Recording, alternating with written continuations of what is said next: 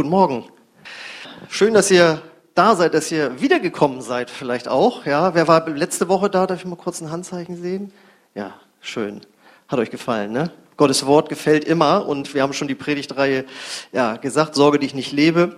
Und letztes Mal hieß das Thema, sorge dich nicht um die äußeren Umstände. Und da haben wir eben gehört, dass wir einen Gott haben, der sich um uns kümmert, dem an uns liegt und äh, der nicht möchte, dass wir mit Sorgenfalte durchs Leben gehen, dass es uns schlecht geht, so wie leibliche Eltern auch nicht möchten, dass ihre Kinder bedrückt morgens schon aufwachen, was werde ich wohl heute zum Essen bekommen und all solche Dinge, äh, das möchte keine, möchten keine natürlichen Eltern und Gott im Himmel möchte das auch nicht. Und deswegen haben wir gehört, dass Gott uns da verheißt, dass uns helfen möchte.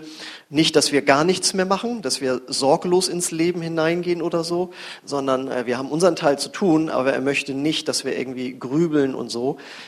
Und äh, wir wissen, dass Sorgen in gewisser Weise zum Leben dazugehören, aber wir können lernen, immer mehr Gott zu vertrauen, dass er uns hilft. Ja, und heute möchte ich einen besonderen Aspekt beleuchten, was das Sorgenmachen angeht. Und die Predigt trägt eben den Titel Sorge nicht um das, was andere sagen. Und da habe ich einen Predigtext mitgenommen, einen sehr bekannten, wer die Bibel kennt, aus dem Alten Testament. Da heißt es in Sprüche 29, Vers 25. Die Menschen zu fürchten ist eine gefährliche Falle. Wer aber auf den Herrn vertraut, lebt unter seinem Schutz. Ähm, ich erinnere mich, wie ein Pastor aus England mal eine Geschichte erzählte. Das ist der heutige Leiter von der britischen Pfingstbewegung, also jemand, der eigentlich ganz gut so im Glauben unterwegs ist. Und er erzählte, dass er ähm, morgens, Samstagmorgens um sieben, so um, ja, um den Dreh war das wohl, immer kurz aus dem Bett verschwand und dann nach ganz kurzer Zeit schon wieder kam. Und Irgendwann merkte seine Frau, also der geht offensichtlich nicht auf Toilette, dafür ist das einfach zu kurz. Und dann äh, fragte sie ihn, was machst du da eigentlich immer? Und dann sagte er, äh, ja, ich gehe dann immer ins Wohnzimmer und mache da die Jalousien hoch, damit die Nachbarn und andere nicht denken, dass wir um diese Zeit noch im Bett liegen. Ja, so denken Pastoren anscheinend manchmal. Sie hat dann nur zu ihm gesagt, wenn du nach einmal machst, bringe ich dich um. Genau, also Menschenfurcht. Ich selbst erinnere mich, wie ich mit einem Freund zusammen, als ich noch in Braunschweig äh, Jugendleiter war, bin ich einmal in der Woche in Braunschweiger Schulen unterwegs gewesen und habe da von Jesus erzählt. Und dann kamen wir gerade aus einer Schule und muss, wollt, gingen zu unserem Auto und dann mussten wir einmal durch die Innenstadt gehen. Und dann sagte Frank, mit dem ich da war, los Axel, wir kaufen uns noch ein Eis. Und ich dann so, es ist jetzt 11 Uhr morgens, also wenn jetzt jemand von der Gemeinde vorbeikommt und wir essen hier Eis, das sieht ja irgendwie so aus, als würde ich nicht arbeiten, als würde ich hier nur rumlaufen und mir einen schönen Tag machen. Oh Axel, also du bist ja wohl und so, ne? Naja, und dann haben wir uns das Eis natürlich geholt. Dann kommen wir um die Ecke, kommt uns Heiko entgegen. Na, esst ihr ein schönes Eis? Und Frank hat sich schlapp gelacht und äh, mir war das irgendwie peinlich, ähm, weil das ist so, ähm, wenn man in diesem Beruf arbeitet, ihr, ihr, wisst ja, Lehrer begleitet das Vorurteil, die haben nachmittags frei, obwohl das nicht stimmt. Und bei Pastoren gilt ja der Satz, sechs Tage sind sie nicht zu sehen, ein Tag nicht zu verstehen. Das heißt, ähm, so, was macht der eigentlich? Was macht der eigentlich? So, ne? Und wenn dann eben da morgens die Jalousien noch drin sind. So, und das ist natürlich alles jetzt mal so lustige Geschichten, was Menschenfurcht angeht. Aber äh, die Bibel spricht hier von einer gefährlichen Falle. Warum das denn? Das war doch jetzt lustig, Axel. Naja, wir gehen da jetzt mal tiefer rein. Ich habe jetzt hier mal äh, ein paar Fotos mitgebracht von Fallen. Habe ich hier mal ein Spinnennetz mitgebracht. Wenn wir da so in der Winterzeit rumgehen, das ist ja äh, richtig schön ästhetisch, kann man ja fast noch ein Foto von machen, wie schön die Spinne das da gesponnen hat. Aber für das Insekt, das da reinfliegt, ist das nicht so schön. Denn das ist nämlich eine Falle. Ja? Mal das nächste Foto, jetzt schon ein bisschen krimineller. Fleischfressende Pflanzen. Ja, wenn da ist eine Falle, die stellen sich als Falle dahin. Und wenn da ein Insekt reinkriecht, dann wird es aufgefressen. Äh, und dann noch das dritte Bild, da wird es ein bisschen krasser auch. Da haben wir die Maus. Ähm, ich hatte zuerst ein Foto, wo die Maus bap, einmal ein, schon eingeklemmt war mit dem Kopf. Aber da dachte ich mir, Nachher gehen hier einige, vielleicht Kinder, traumatisiert nach Hause. Das wollte ich nicht. Also die Maus lebt da noch, aber ihr könnt euch sicherlich vorstellen, was danach mit der Maus geschieht. Denn eine Falle wird ja von einem wieder rausgesetzt, das glaube ich nicht. Also, ach ja, ja, ja, ich würde das nicht machen. So, auf jeden Fall, eine Falle wird ja zu einem bestimmten Zweck eben aufgestellt und ihr kennt ja auch so Bärenfallen und so, ja. Also das gilt, jemanden zu fangen und mindestens festzuhalten, dass er nicht mehr weitermachen kann, wenn nicht sogar eben die Person zu töten. Und jetzt sagt die Bibel eben, dass Menschenfurcht eine gefährliche Falle ist. Und die Frage ist ja, warum? Ist das nicht ein bisschen übertrieben? Was ist denn jetzt an Menschenfurcht so gefährlich, dass das so bezeichnet werden muss? Und dazu müssen wir uns diesen Begriff im Grunde genommen ein bisschen näher betrachten. Was bedeutet Menschenfurcht? Es bedeutet, wie der Predigtitel sagt, sich Sorgen zu machen, was andere sagen oder denken. Ne, Im Schwäbischen sagt man, was denket die Leid? Ich kenne das von uns so, was sollen die Nachbarn dazu sagen? Das heißt, man macht sich Gedanken, was die sagen oder denken. Also erst, was sie denken, die brauchen noch gar nichts sagen, dann, was sie sagen. Und jetzt kommt das Entscheidende und dass man dann anfängt, sein eigenes Handeln danach auszurichten, was die anderen wohl sagen oder denken könnten. Vielleicht machst du mal den Bibelvers wieder, dass wir da ein bisschen was Schöneres zu sehen bekommen. Genau. Ähm, und das bedeutet eben Menschenfurcht, wenn du die hast. Du machst etwas nicht, obwohl du es eigentlich willst, wegen der anderen. Oder du machst etwas, obwohl du es eigentlich nicht willst, wegen der anderen. Und damit das noch praktischer wird, damit du dich auch angesprochen fühlst, ich muss sagen, als ich mich damit beschäftigt habe, da ging wirklich ein riesiges Fass auf, was das alles bedeutet. Ja, ich kann das jetzt nur so ein bisschen anreißen. Ne? Also Menschenfurcht äußert sich in nicht Nein sagen können obwohl du das nicht willst, obwohl das nicht gut für dich ist. Und damit meine ich jetzt nicht, wenn du irgendwo angestellt bist und deine Arbeit zu tun hast und so, ne? das ist völlig klar. Sondern ihr könnt das hoffentlich einordnen. Ne? Also nicht Nein sagen können. Schüchternheit. Nicht Introvertiertheit, das ist anderes. Schüchternheit. Sich einem Gruppenzwang ausgeliefert fühlen. Alle lästern jetzt mit im Betrieb in der Schule, wie auch immer, über den Chef oder die Angestellte da oder in der Schulklasse. Man will eigentlich nicht mitmachen, aber aus Angst, warum, was die anderen denken könnten, wenn man jetzt nicht mit draufhaut, ist man in einem Gruppenzwang drin. Notlügen begehen. Das macht man ja nicht aus Spaß. Das macht man ja, um irgendetwas bei irgendjemandem zu erreichen. Ob dann, dass man nicht so schlecht dasteht, wenn man die Wahrheit sagen würde, zum Beispiel abhängig sein von der Meinung anderer. Eigentlich hast du dir das so und so gedacht, aber nein, es zählt immer, was der oder die andere sagt. Und auch hier wieder ist man in bestimmte Situationen eingestellt. Jetzt als Kinder zum Beispiel hat man oft eine andere Meinung, besonders wenn man Teenager wird. Das muss dann nicht immer richtig sein, ja. Ihr wisst, was ich damit meine. Ein schlechtes Selbstbewusstsein haben denkt man ja, geht es ja nur um mich und meine Gedanken, aber es hat eben ganz maßgeblich mit den anderen zu tun, dass man sich vergleicht und was denkt der jetzt über mich. Niemanden enttäuschen wollen. Niemanden konfrontieren können mit einem offensichtlichen Fehlverhalten. Aber nein, was wird er oder sie dann machen? Werde ich dann enterbt? Scheidung? Werde ich entlassen?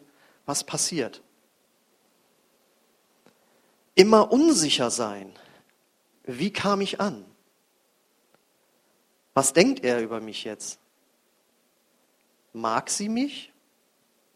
Auch nachträglich nach Gesprächen ganz viel nochmal reflektieren und dann ganz unsicher sein. Immer von dem anderen ausgehen. Was denkt der wohl?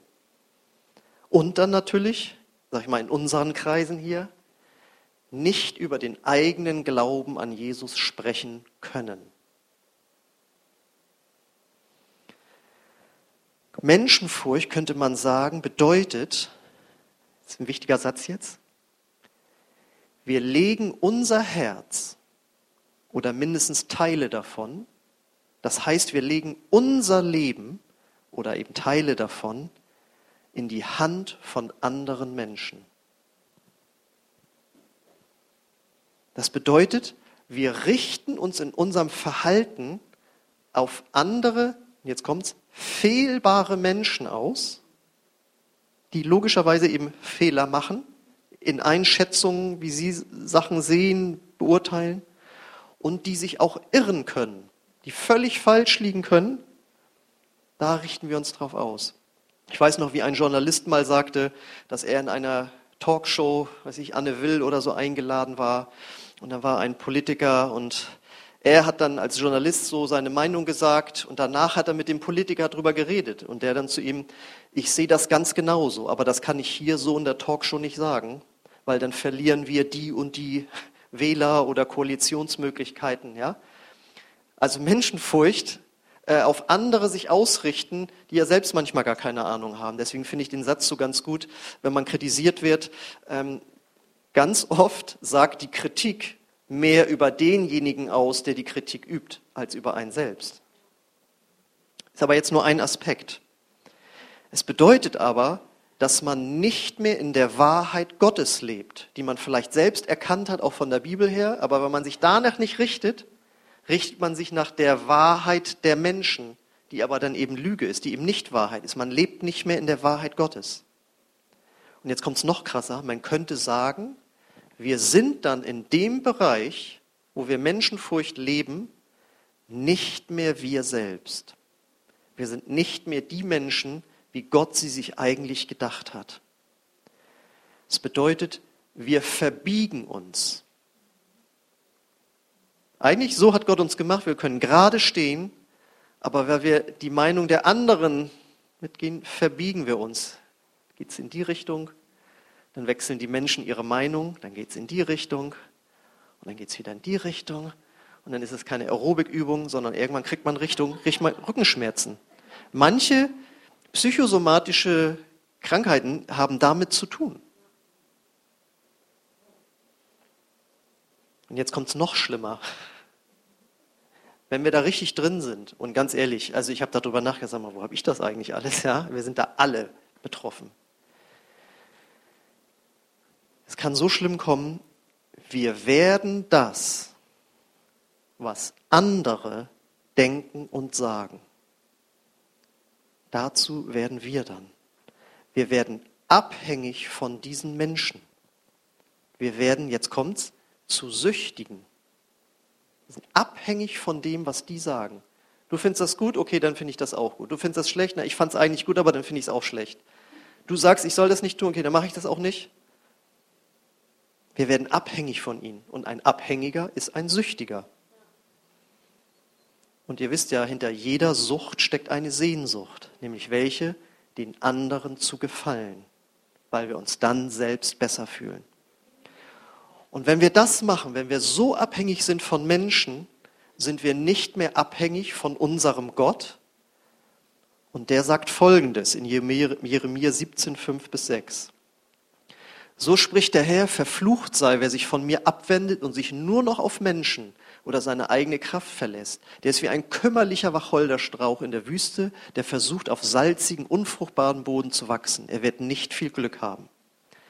Das ist jetzt ein Satz aus dem Alten Testament. Der soll uns jetzt irgendwie keine Angst haben, machen. Irgendwie verflucht hört sich so krass an. Es geht einfach darum, wenn man nicht in der Freiheit Gottes lebt, sondern in der Unfreiheit von Menschen, dann ist man genauso ein Strauch. Man blüht nicht auf, sondern ist so ein kleines verkümmertes Pflänzlein irgendwo in der Wüste und versucht schön zu werden.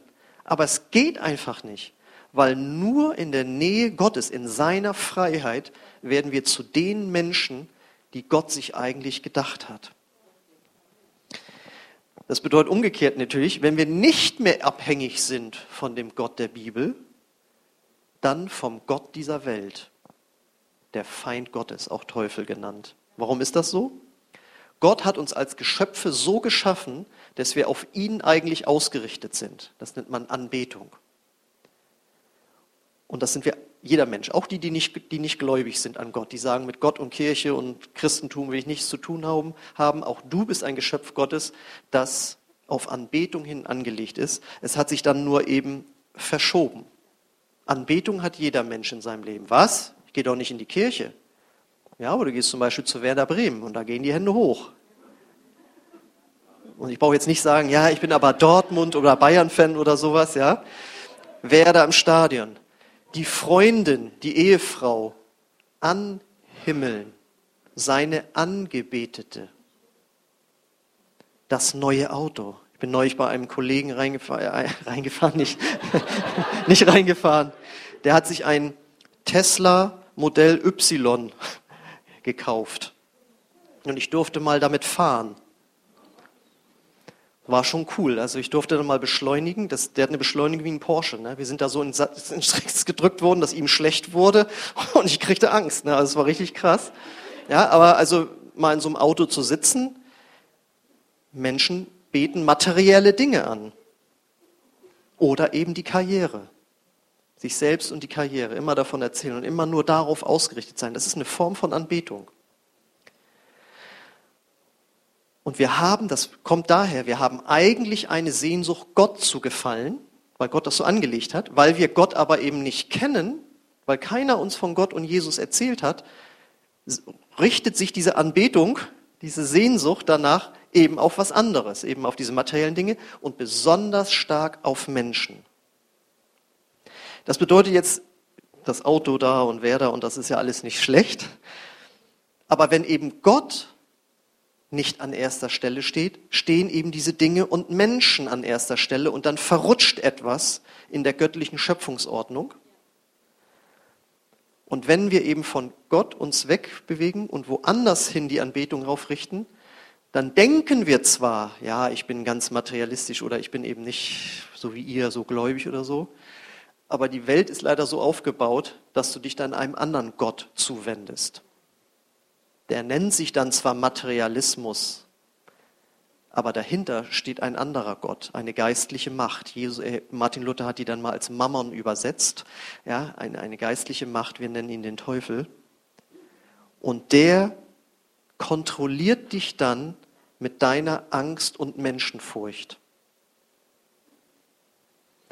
So, jetzt sind wir eigentlich denke ich, alle irgendwie betroffen. Wir merken, das ist nicht gut, das passt mit der gefährlichen Falle. Die Bibel hat wieder mal recht.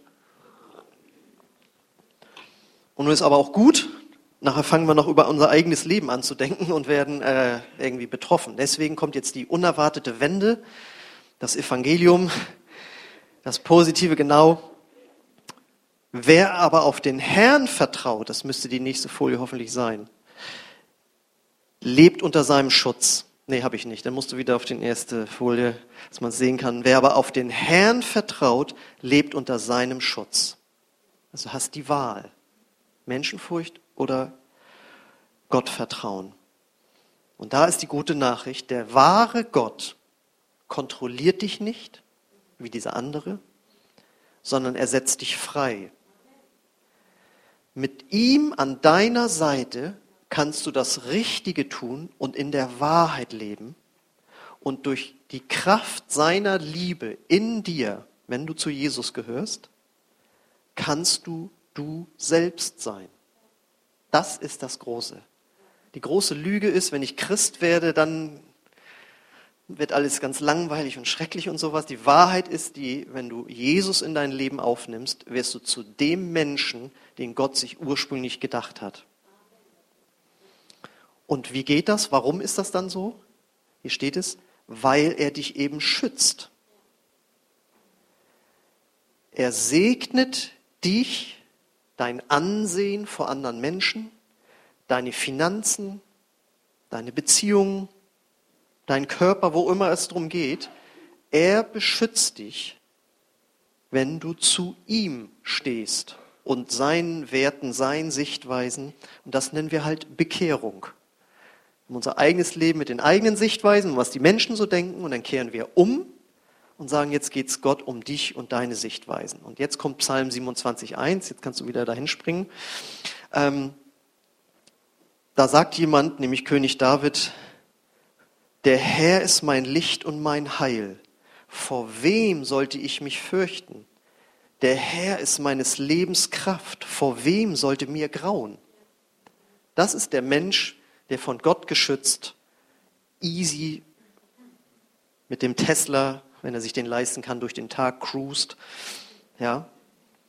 Und das äußert sich dann darin, dass wir mit seiner Hilfe, mit seiner Kraft Nein sagen können. Und jetzt kommt's. Auch wenn wir den anderen enttäuschen. Also das bedeutet jetzt nicht, dass auf einmal die Probleme in dem Sinne weg sind. Da werden Leute wütend. Gerade wenn du so gelebt hast, dass du immer Ja gesagt hast, dann hat sich deine Umgebung dran gewöhnt. Ja, deine Kollegen legen dir immer noch die Sachen drauf. Es läuft immer so, wie deine Frau es will oder dein Mann. Ja, und dann lernst du auf einmal, dass du dich innerlich verbiegst, dass du nicht, das ist nicht mehr gesund, und wenn du dann anfängst, mit Gottes Kraft Nein zu sagen, sind die anderen irritiert. Die werden nicht sofort sagen, ach, endlich bist du zu dem geworden, das war ja sowieso alles nur ein Test von mir, so, das hat mir ja gar nicht gefallen, dass du das immer so gemacht hast, wie ich das wollte, sondern die werden sagen, was ist denn jetzt los? Was soll das denn jetzt? Und das ist ja der Moment, den wir dann fürchten. Und da setzt dann der Glaube ein, dass Gott einem irgendwie hilft. Man weiß nicht wie, aber er macht es irgendwie. Das bedeutet dann, wenn wir eben mit Gott so leben, dass wir die Wahrheit sagen können, auch wenn es nicht gut ankommt. Ja, eine andere Meinung zu vertreten. Zum Beispiel über den Glauben ja, oder deine Werte, die daraus resultieren. Äh, es kommt vielleicht nicht gut an, aber Gott stellt sich zu dir. Es bedeutet, dass wir unsere eigene Meinung vertreten können, weil wir ein göttliches Selbstbewusstsein entwickelt haben. Ich meine jetzt nicht die Leute, die so von Natur aus immer Recht haben, ja, wo ich bin ist vorne und so, sondern eben ein göttliches Selbstbewusstsein. Ne? Dass wir uns dann, dann müssen, wenn wir so leben, müssen wir uns nicht immer fragen, wie kam ich an? Und vor allen Dingen, dann, wenn wir diesen Lebensstil entwickelt haben, da kommen wir jetzt zu, dann können wir auch mit anderen Menschen über Jesus reden. Ist das so? Ja.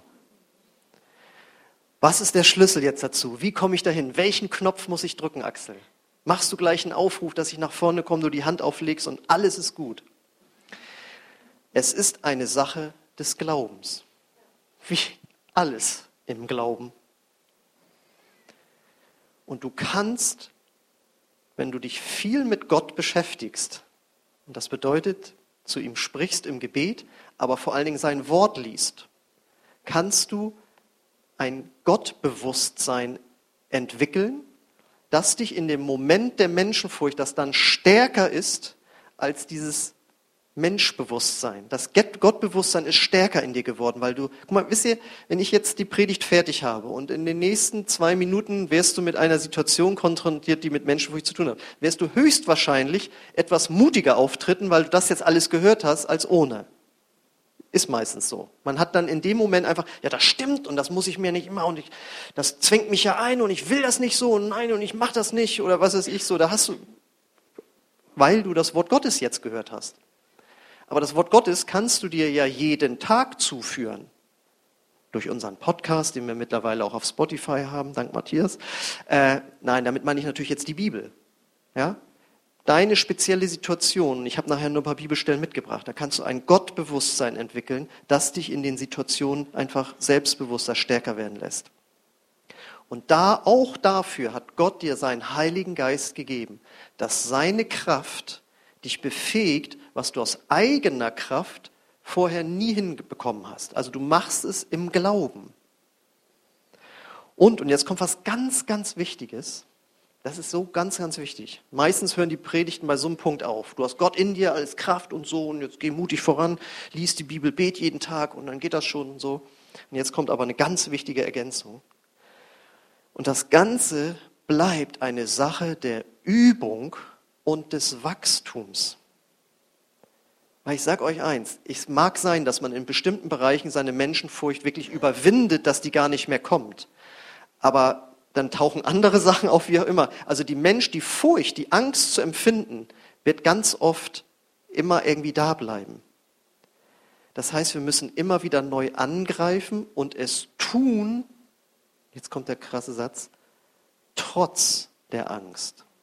Das ist das große Geheimnis. Und da werden wir mal Siege erringen und mal Niederlagen. Ja, also in, wenn man in leitender Position ist, hat man ja öfters mit schwierigen Situationen zu, tut, zu tun. Das ist, gehört einfach qua Amt sozusagen. Ja? Und da hast du, mit, ich jetzt in meinem Fall, mit ganz vielen Menschen zu tun. Also es geht jetzt nicht um Computersachen, die ich verändern muss, sondern du hast mit Menschen zu tun.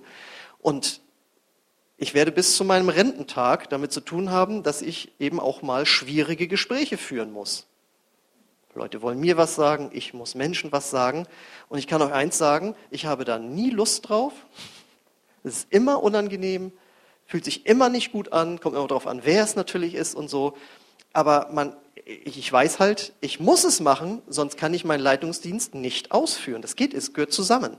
Aber es das heißt nicht, dass ich jetzt zum Beispiel, bloß weil ich Pastor bin oder so, da völlig frei von wäre. Also das ist bei mir genauso und das, ist, das wird einfach irgendwie immer bleiben.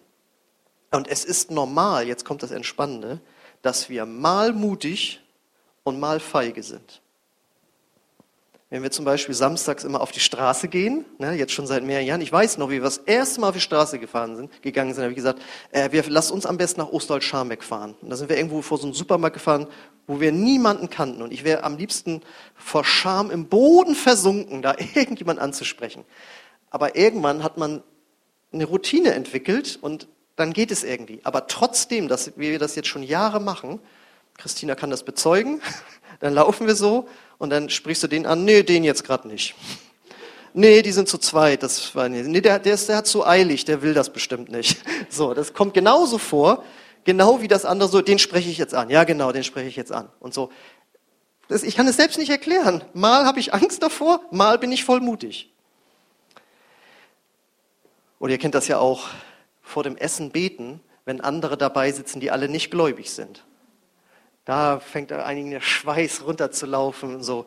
Ich bete doch jeden Tag, nur jetzt nicht, weil andere dabei sind. Na, ich will's ja eigentlich. Wie mache ich das denn jetzt und so? Ja, also ich kenne das auch. Also ich kenne Menschenfurcht nur zu gut. Ähm,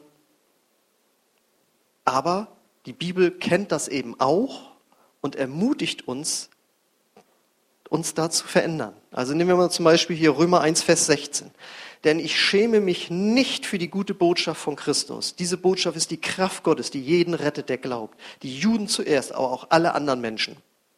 Und der Satz, ich schäme mich nicht dafür, bedeutet ja, dass er das selbst schon erlebt hat oder bei anderen das erlebt hat. Das ist bei Christen ganz normal, weil wir leben in einer Gesellschaft, damals die Römer, die Cäsar für Gott gehalten haben und dann haben sie, nee, es gibt nur einen Gott, der heißt Jesus Christus und der ist gestorben, wieder auferstanden. Und heute genau das Gleiche, das hat sich nicht geändert. Manchmal ist uns das dann doch ein bisschen peinlich oder so, ja? Und er sagt, ja, das soll aber so nicht sein, konzentriere dich darauf, dass das für die Menschen, denen du das sagst, das Beste ist. Aber der Satz in sich impliziert schon, ja, da ist manchmal Menschenfurcht. Oder wenn wir denken an Petrus, das ist ein super Beispiel, der große Apostel, der Jesus verleugnet hat, dann später, als er schon angesehener Mann war und Leute haben sich, wurden geheilt, es haben sich Tausende bekehrt, da musste Paulus mit ihm ein konfrontatives Gespräch führen, weil Petrus anfing, sich wieder den Juden zuzuwenden und die sagten, ja, aber was ist denn das für ein Glaube? Ihr seid ja nicht mal beschnitten und dann esst ihr da Götzenfleisch, wie auch immer. Ihr dürft nicht das essen und so. Ähm, ihr dürft kein Schweinfleisch essen und so. Und er so, ach so, ja, äh, ja gut, ja, dann machen wir das jetzt so. Und Paulus nicht, also ich weiß nicht, was er gesagt hat, aber er hat mit ihm geschimpft. Als ich sah, wie, wie Petrus mit den Pharisäern heuchelte, also Petrus, das ist wirklich, der hat alles erlebt, ja, Menschenfurcht und dann wieder mutig sein. Und die Frage, die du dir einfach stellen darfst, ist, wer beherrscht dich? Und ich sag dir, es ist der oder die, dessen Meinung dich am meisten interessiert. Und jetzt kommt der entscheidende Satz. Und lass das Jesus sein. Und um mich da zu ermutigen, lese ich euch jetzt noch ein paar Bibelverse vor weil wir können alle wachsen und solche Verse können uns helfen. Josua 1, 11, 6. Und der Herr sprach zu Josua, fürchte dich nicht vor ihnen. Psalm 3, 7. Ich fürchte mich nicht vor 10.000 Feinden, die mich von allen Seiten umzingeln. Psalm 56, 12. Ich vertraue auf Gott. Warum sollte ich mich fürchten? Was können mir Menschen anhaben? Psalm 118. Der Herr steht zu mir, deshalb fürchte ich mich nicht. Was können mir Menschen anhaben? Jeremia 1, Vers 8. Vor den Menschen brauchst du keine Angst zu haben, denn ich werde immer bei dir sein und dich retten. Das verspreche ich der Herr. Hebräer 13, 6. Deshalb können wir zuversichtlich sagen, der Herr steht zu mir, deshalb fürchte ich mich nicht. Was können mir Menschen anhaben? Und diese Gottesgedanken, diese Gottessätze gilt es zu inhalieren, zu verstoffwechseln, indem wir, wenn es ein besonderes Problem von dir ist, nimm diese Verse und lies sie dir jeden Tag durch, sprich sie aus, mach einen Versuch. Wenn du schüchtern bist, würde ich immer den Rat geben, geh einfach in einen Kaufladen. Die Verkäufer müssen immer nett zu dir sein. Die werden immer zurückgrüßen die werden dich nicht links liegen lassen, die müssen das vom Berufswegen. Manche müssen lernen zu sagen, Entschuldigung, ich habe da mal eine Frage. Ja, bitte. Du wirst immer angelächelt. Und dann entwickelt sich was und dann gehst du das nächste Mal mit auf die Straße. Entschuldigung, dürfen wir Ihnen mal eine Frage stellen? Ja, wieso? Verstehst du? Also, ne? man kann sich so rantasten ja? Und ein Gottesbewusstsein entwickeln. Das Lobpreisteam darf nach vorne kommen und ich möchte jetzt gerne für euch beten. Also, ich fasse zusammen, wir alle haben mit Menschenfurcht zu kämpfen, aber wir dürfen lernen, die mit Gottes Kraft zu überwinden, damit wir in der Freiheit leben, zu der Gott uns berufen hat. Amen. Okay. Ich lade euch ein, aufzustehen.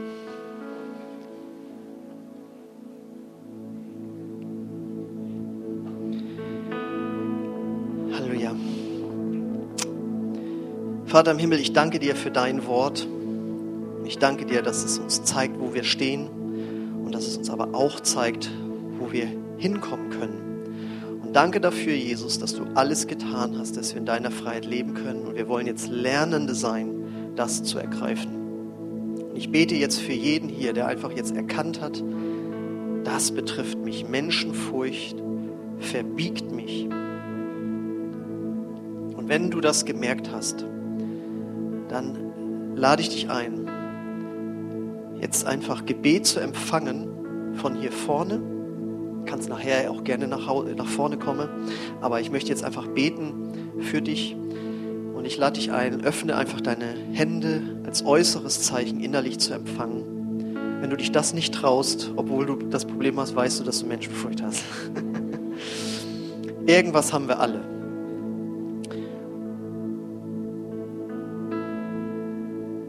Bete jetzt, Heiliger Geist, dass du kommst mit einer göttlichen Kühnheit und Frieden und Freude darüber, dass es besser werden wird mit dir. Komm, Heiliger Geist, mit deiner Ermutigung, auch mit dieser Verheißung, wie es sein kann. Und danke, Herr, dass du niemanden von uns überforderst, sondern dass du uns reinführst, an die Hand nimmst, in die Freiheit führst. Und ich komme jetzt an in dem Namen von Jesus gegen auch diesen Geist der Menschenfurcht, diese Macht, die dahinter steckt. Ich komme an in dem Namen Jesus und ich spreche jetzt Freiheit über deinen Gedanken und deinen Gefühlen aus, dass du da ganz neu reingucken darfst, was Freiheit bedeutet. Und mit Ermutigung, auch du kannst das schaffen mit der Hilfe Gottes. Und ich befehle, dass jede Macht gehen muss, die dort mit, mit äh, Bindung da drin steckt. Von der Kindheit her schon, von der Jugend an schon. Und ich setze dich frei in dem Namen von Jesus. Und ich komme vor allen Dingen an gegen diese Angst, von Jesus weiterzusagen. Auch äh, diese Scham hat Jesus getragen, wo der Teufel dir sagt, heute betest du an und morgen weiß keiner von deinen Kollegen, wo du gewesen bist. Komm an gegen diese Scham, die hast du getragen. Wir beten für Freiheit zu bezeugen, woran du glaubst. In dem Namen von Jesus. Komm, Heiliger Geist, mit deiner Freiheit, die nur du schenken kannst. Ich bete das auch für mich, für meine Bereiche. Und du weißt, wo jeder und jede hier steht. Danke, dass du uns besser kennst als wir, als wir selbst. Und danke für deinen wunderbaren Plan der Freiheit. Halleluja. In dem Namen von Jesus. Halleluja. Möchte dich auch fragen, wenn du heute hier bist und du diesen Jesus noch nicht persönlich kennst, aber du weißt, hast mindestens heute gehört, da geht noch mehr, was Lebensfreude geht, was Freiheit angeht. Und die kann nur Gott dir geben. Aber du kannst sie nur dann bekommen, wenn du Jesus in dein Herz lässt. Und zwar nicht als Zusatzgimmick wie bei einem Tesla Y, ja, sondern wenn du sagst, ich gehe auf den Beifahrersitz meines Lebensautos und du, Jesus, gehst an den, äh, das Lenkrad. Und wenn Jesus dann sagt, den Tesla verkaufen wir und es gibt nur noch einen Golf, dann äh, machst du das auch mit. Das bedeutet Bekehrung. Es bedeutet, Jesus darf dein Leben dann verändern. Und es bedeutet auch, dass du sagst, ja, ich gebe zu, auch ich habe Dinge getan in meinem Leben, die nicht in Ordnung waren vor dir, Gott. Vielleicht haben die mit Menschenfurcht zu tun, vielleicht mit ganz anderen Dingen. Aber wenn du sagst, ja, das war nicht in Ordnung, ich bekenne dir das als Schuld vor dir, Gott. Und ich glaube daran, dass du, Jesus, stellvertretend für meine Schuld gestorben bist. Wenn du das sagen kannst, bekennen kannst, dann bist du bereit, ein echter Christ oder Christin zu werden. Und dann kommt Jesus in dein Herz und dann beginnt diese Menschenfreiheit, diese Freiheit, wie ein echter Mensch zu leben, er fängt dann an. Und während unsere Augen geschlossen sind, möchte ich einfach fragen, ist heute Morgen jemand hier, der diesen Schritt gehen möchte? der ein Gebet sprechen möchte, wo er sagt, Jesus, komm in mein Herz, vergib mir meine Schuld, ich gebe dir mein ganzes Leben. Wenn, dich, wenn du das bist, wenn dich das betrifft, dann lade ich dich ein, heb einfach mal kurz deine Hand als äußeres Zeichen für Gott und dann eben auch nur für mich, der ich umhergucke, weil du sagst, ich treffe diese Entscheidung. Wer ist heute Morgen hier, der diesen Schritt gehen möchte? Dann heb einfach mal kurz deine Hand und dann, möchte ich, dann möchten wir gemeinsam mit dir beten, dass Jesus in dein Herz kommt. Ist jemand hier, der diesen Schritt gehen möchte? Halleluja. Okay, ich möchte jetzt, dass wir einfach Gott nochmal die Ehre geben. Dadurch drücken wir auch aus, dass wir das glauben, was sein Wort sagt, indem wir jetzt äh, ihm noch ein Lied singen.